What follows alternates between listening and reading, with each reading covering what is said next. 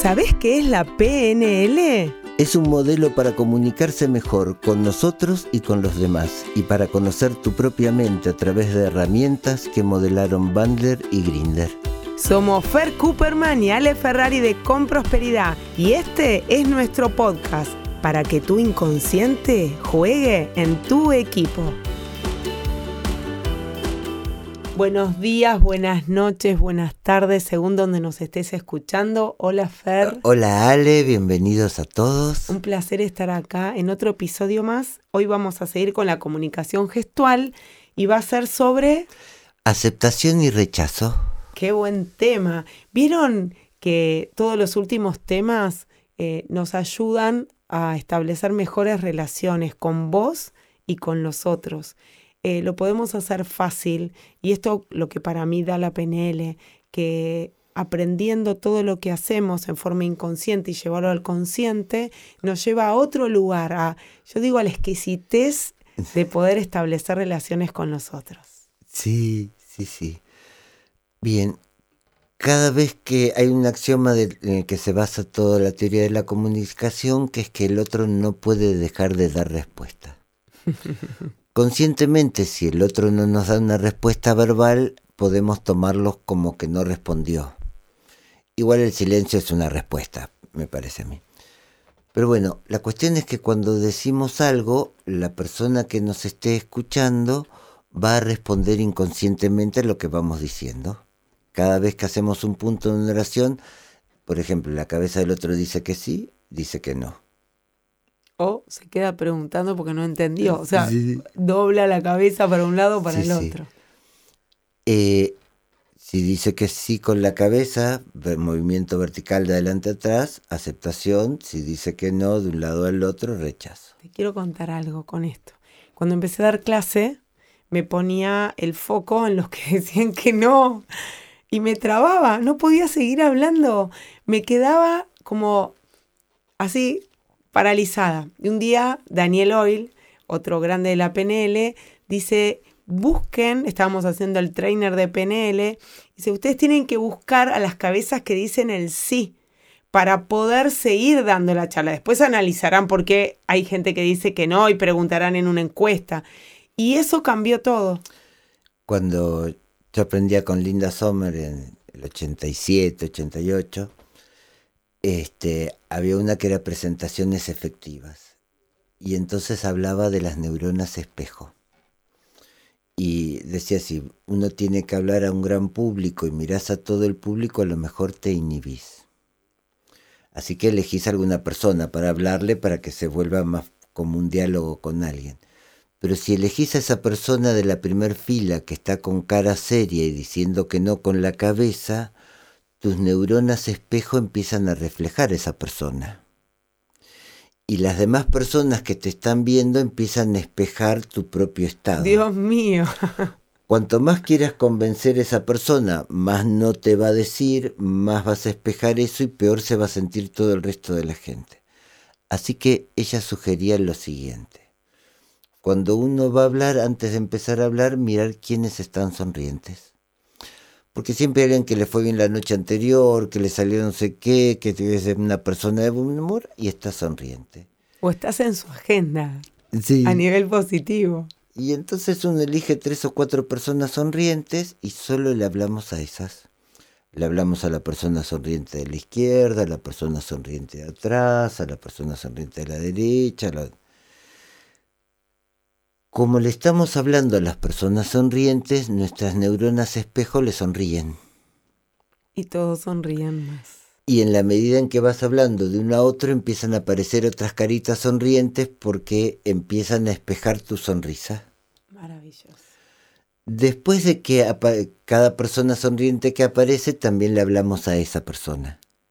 Y no le hablamos a nadie serio, solo a los sonrientes.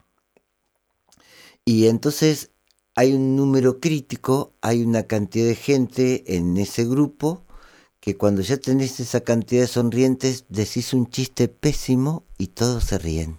Hasta el otro que no estaba para Hasta el que estaba con cara de serio y ahí ya está eh, como todo el mundo un nivel de endorfinas como para empezar a aprender algo divirtiéndose, ¿no?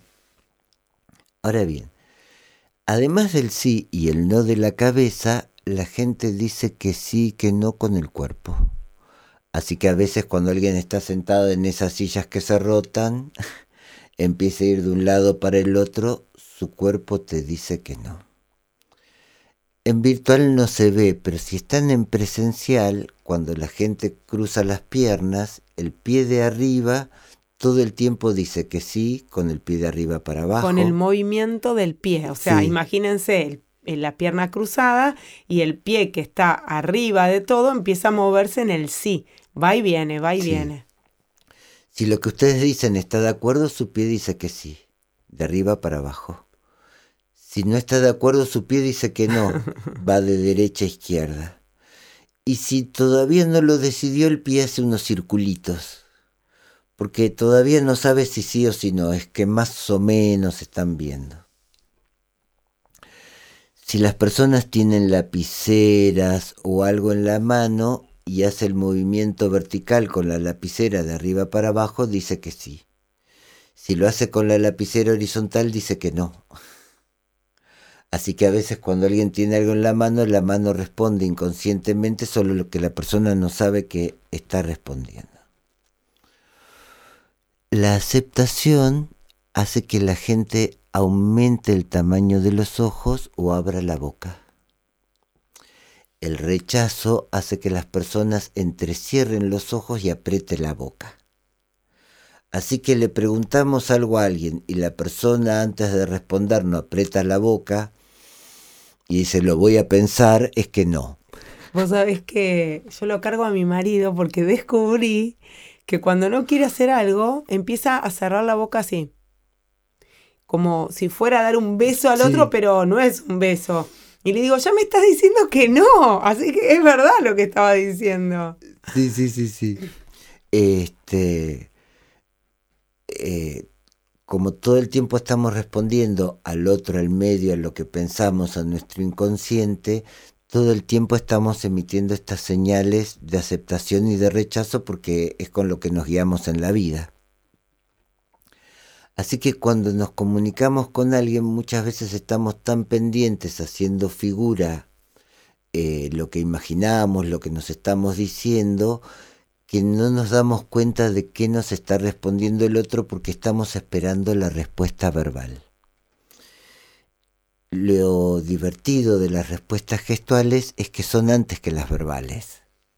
O sea, cuando la persona apretó la boca te va a decir que no, abrió la boca va a decir que sí, su cabeza dijo que sí, va a decir que sí, su cabeza dijo que no, su pie dijo que no, va a decir que no, eh, digamos.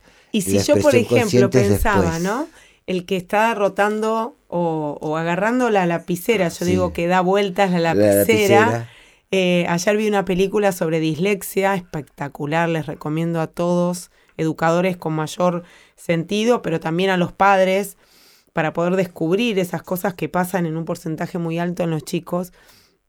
Y el chico giraba la, lapicera, ¿sí?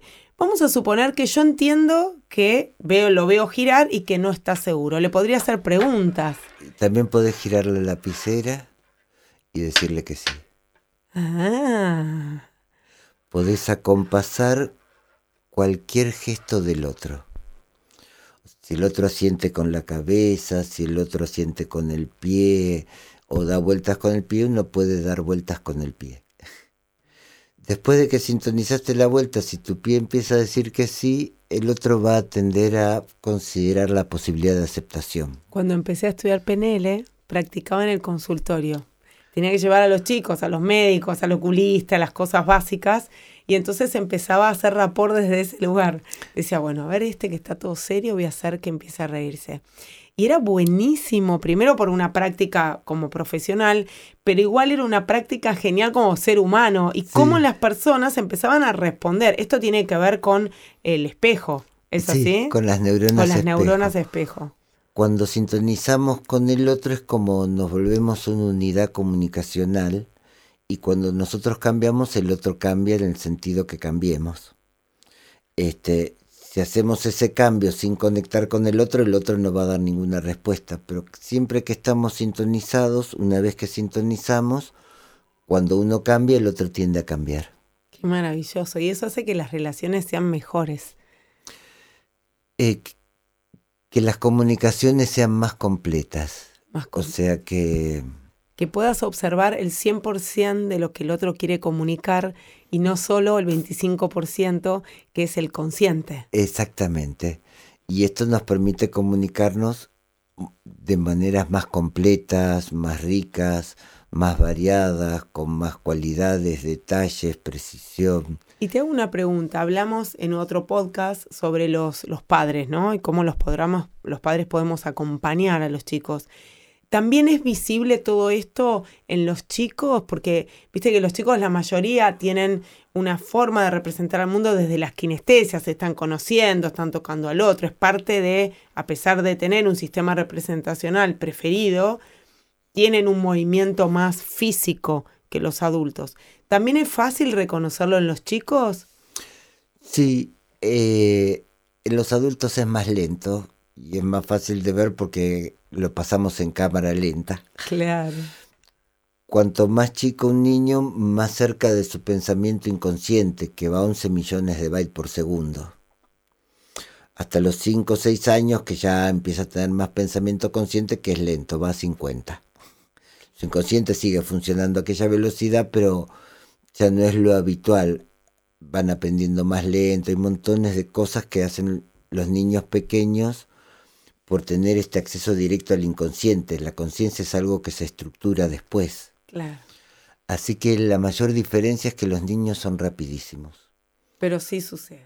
Sí, sí, sí, lo hacen igual, todo solo que mucho más rápido que los adultos. Qué maravilloso. Bueno, a practicar, vieron que la PNL es práctica, a practicar, miren a su marido, a su pareja, a su novia, a su novio, eh, a sus hijos, a sus padres, y es mucho más fácil poder descubrirlo. Ayer estuve atendiendo a una señora que vino con la hija de 80 años, la mamá, y ella de 53. Y todo lo que se decían a nivel gestual no me daban las palabras para mostrárselos. Entonces eh, la madre decía una cosa y la hija decía no, así con la cabeza. La, la hija decía una cosa y la madre decía no, con la cabeza. Y después eh, pudimos empezar a ponerlo en palabras a eso y encontrar un acuerdo entre las dos.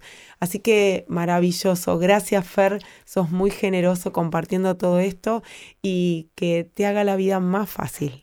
Muchas gracias. Chau. Nos encontramos la próxima. Gracias, gracias, gracias.